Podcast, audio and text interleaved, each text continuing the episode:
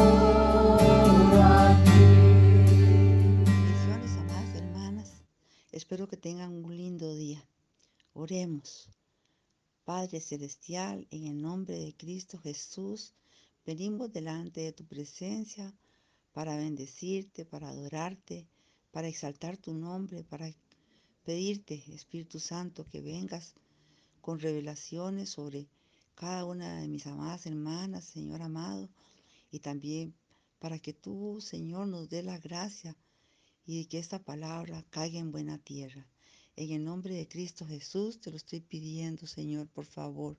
Amén. El día de hoy vamos a estudiar el escudo de la fe, que es parte de la armadura de Dios y que está en Efesios 6, 11 hasta el 17. Vamos a leer en Efesios 6, 16 y dice así la palabra de Dios. Sobre todo, tomad el escudo de la fe con que podáis apagar todos los dardos de fuego del maligno. Aquí Pablo lo primero que hace es advertirnos a los creyentes de los dardos del, del maligno. Y nosotros debemos saber que nuestra lucha no es contra carne ni contra sangre, como dice la escritura, pero hay luchas con las que debemos pelear con personas que son usadas por el enemigo y que siempre están tratando de hacerle daño a los hijos de Dios.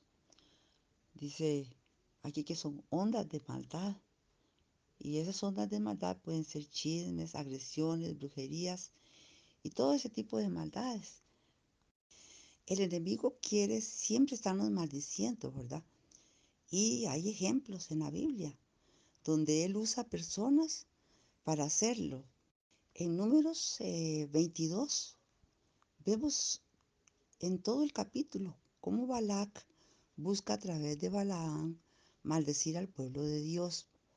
Este rey sabía que en este profeta había poder para bendecir o maldecir, pero también de la misma manera vemos como Dios es un escudo para el pueblo de Israel.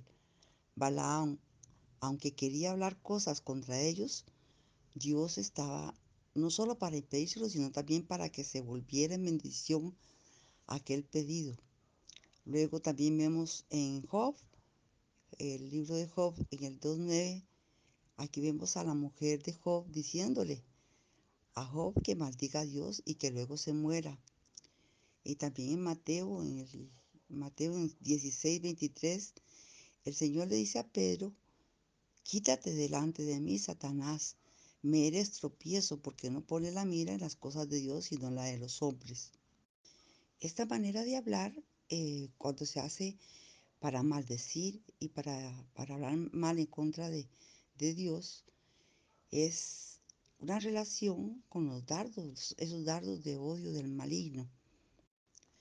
En el Evangelio de Marcos, del 14, en el 14, en el versículo 14, del 67 al 70, está Pedro negando y hablando primero como uno que seguía al maestro, pero por su temor está siendo usado con esos dardos de maldad para negar al Señor. Luego en 2 de Corintios, en el 4:13 dice, pero teniendo el mismo espíritu de fe, conforme a lo que está escrito, creí por lo cual hablé. Nosotros también creemos por lo cual también hablamos. No estamos exentos que nosotros bajo temor le fallemos al Señor. Es por esta razón que hay que hacerle lucha a todo aquello que nos pueda contaminar. La lengua, eh, lo que dice eh, en Santiago, es que es algo en lo que podemos caer nosotros con facilidad. Vamos a leer a, en Santiago del, en el 3, del 3 al 6, lo que dice. Dice así la palabra, dice, He aquí nosotros ponemos freno en la boca de los caballos para que nos obedezcas y dirijamos así todo su cuerpo. Mirad también las naves, aunque tan grandes y llevadas de impetuoso viento, son gobernadas con un muy pequeño timón por donde el que las gobierna quiere.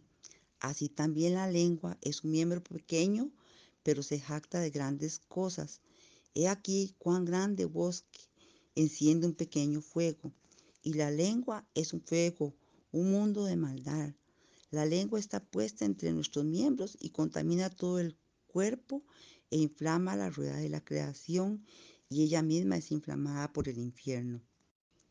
Eh, que realmente qué gran cuidado debemos de tener nosotros con nuestra lengua, porque no quisiéramos ser usados por el enemigo para estar regando este veneno y contaminando tanto a los hermanos. Toda esta sabiduría que dice que, que desciende de, lo alto y que es una, una sabiduría terrenal, animal y diabólica, así es como la describen. ¿Qué podemos hacer nosotros si hay esos dardos? Primero, nosotros este, debemos de buscar ser misericordiosos, ¿verdad? Que es parte de las cosas que, que el Señor nos habla en Mateo, en, Mateo 5, 7 el Señor nos enseña en el Sermón del Monte, dice que bienaventurados son los misericordiosos, porque ellos van a alcanzar misericordia. Eh, también en Lucas 6, 28 dice, bendecid a los que os maldicen y orad por los que os calumnian. Y luego en el 29 dice, y al que te hiera en una mejilla, preséntale también la otra. Y al que te quite la capa, ni aun la túnica le niegues. En el 30 dice, a cualquiera que te pida, dale, y al que tome lo que es tuyo, no pidas que te lo devuelva. Y como queréis que hagan los hombres con vosotros, así también haced vosotros con ellos. Porque si amáis a los que os aman, ¿qué mérito tenéis? Porque también los pecadores aman a los que los aman. Y si hacéis bien a los que os hacen bien, ¿qué mérito tenéis? Porque también los pecadores hacen lo mismo. Y en el 36 dice, Sed pues misericordiosos, como también, vuestro, como también vuestro Padre es misericordioso.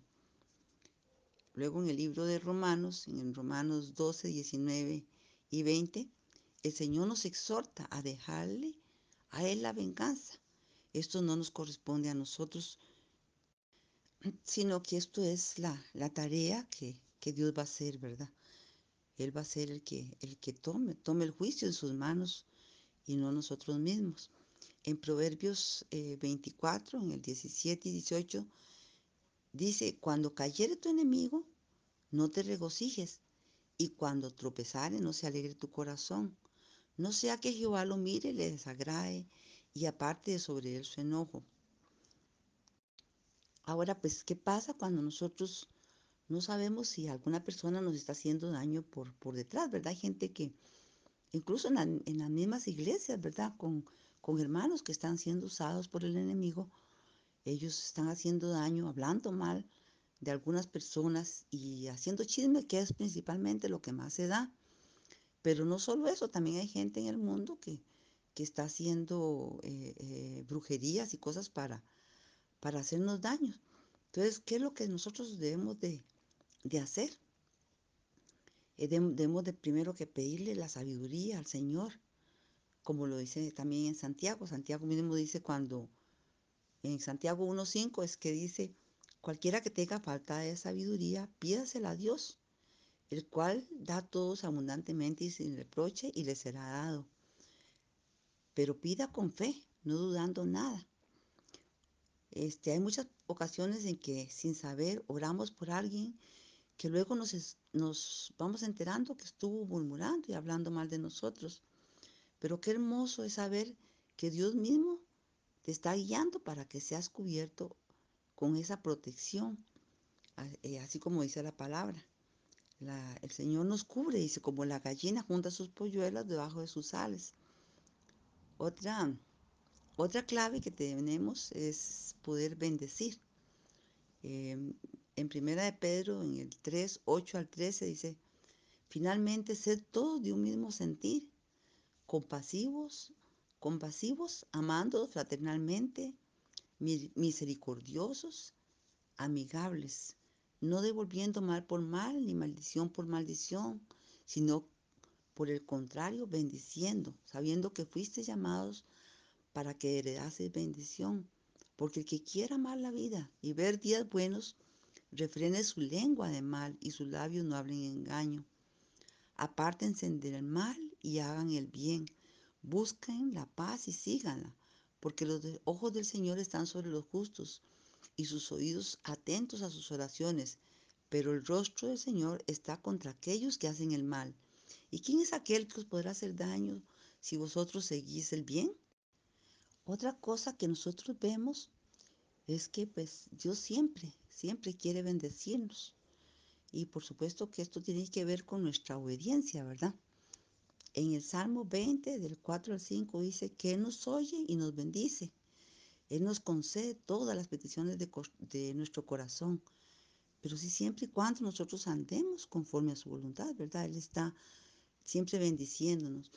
En, en el libro de Génesis, también en el 22, 17, habla de cómo Abraham bendecí, eh, eh, obedecía a Dios. Entonces también él era eh, eh, llevado de la mano de Dios, llevado y, y, para bendecirlo siempre y para ubicarlo siempre en los mejores lugares y traer eh, bendición sobre su vida. Esta bendición de Abraham nos alcanza a nosotros también, ¿verdad? Porque lo que dice la palabra es que nosotros estamos en los lomos.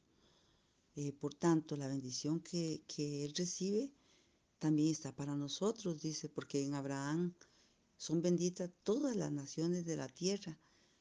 Y, y, esto es por la obediencia que él tuvo con Dios. Él le creyó a Dios y le obedeció.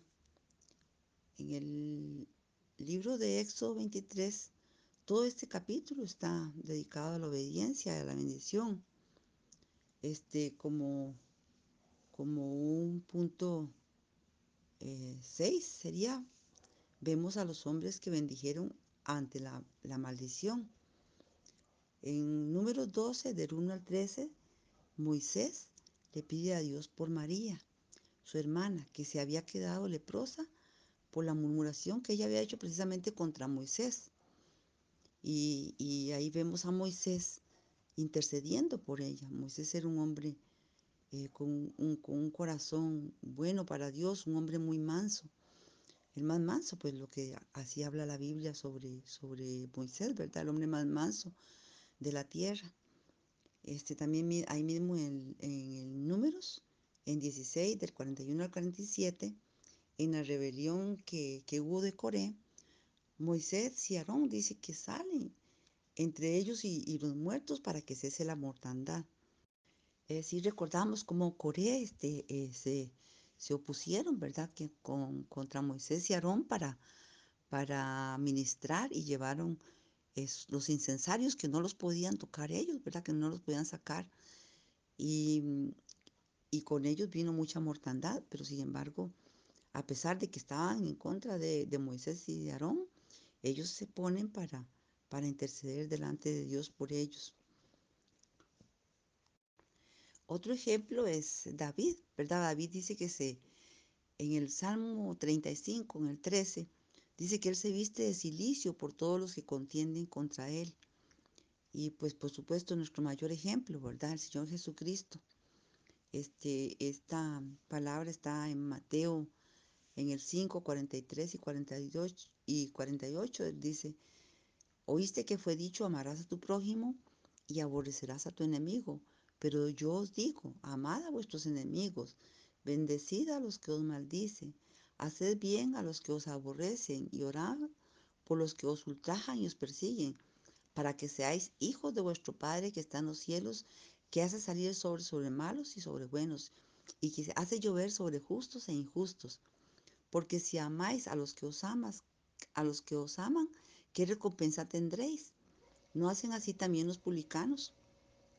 Este, el otro día, pues escuchando yo al reverendo Phillips en la enseñanza que nos estaba dando, eh, él nos estaba haciendo, haciendo mención y recordando eh, que el Señor Jesucristo vive intercediendo por nosotros con gemidos indecibles delante del Padre y que eso nos debería conmover porque es increíble pues que el Rey de Gloria eh, nos considere tan especiales y que de esta manera se mantenga intercediendo por nosotros siempre, ¿verdad? A mí pues en ese momento se me vino se me vino aquella palabra que dice orar sin cesar. Este es, es nuestro llamado, es un llamado de imitar a nuestro Señor que pasa todo el tiempo delante del Padre intercediendo.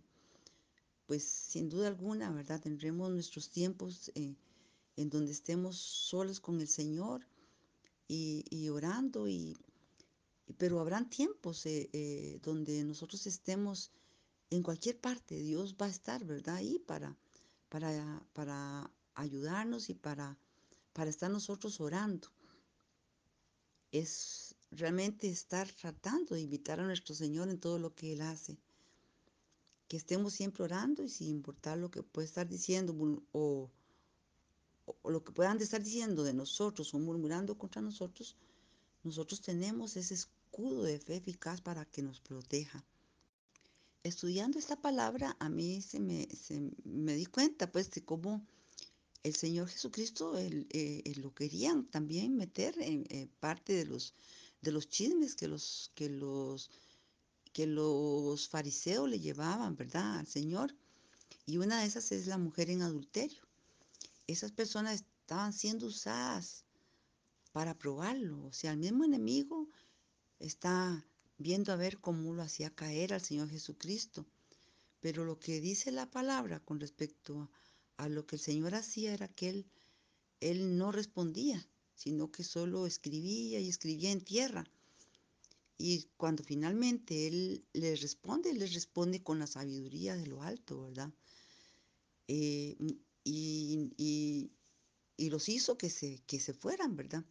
Así es, debe ser la murmuración. Muchas veces eh, cuando nosotros somos puestos para, como vasos para escuchar un, una murmuración, muchas veces este, incluso este, hay, hay personas que, que nos hacen decir, mira, te digo esto para que ores, pero no, esto, esto es un chisme.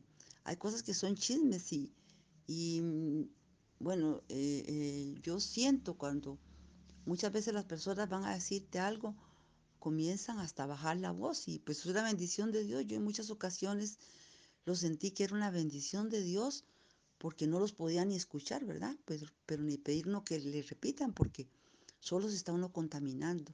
Entonces debemos de tratar nosotros de, de, de actuar también con sabiduría, posiblemente estar hablando en lenguas, pidiéndole al Espíritu Santo que nos ayude, ¿verdad? Para que, para que nada de esas cosas nos contamine, pues sí, mejor si, si, si evitamos y, y, y hablamos con esas personas, cambiándoles el tema o, o ver de qué manera o, o pidiéndole que, que, que, vamos a estar intercediendo o cualquier otra cosa, pero que no participemos. Esas son las obras infructuosas de la carne, ¿verdad? Y, y que definitivamente el enemigo también está viendo a ver cómo nos, cómo nos involucra para que también nosotros tomamos, tomemos parte y nos debilitemos y entonces esos dardos del enemigo puedan entrar también en nuestro corazón.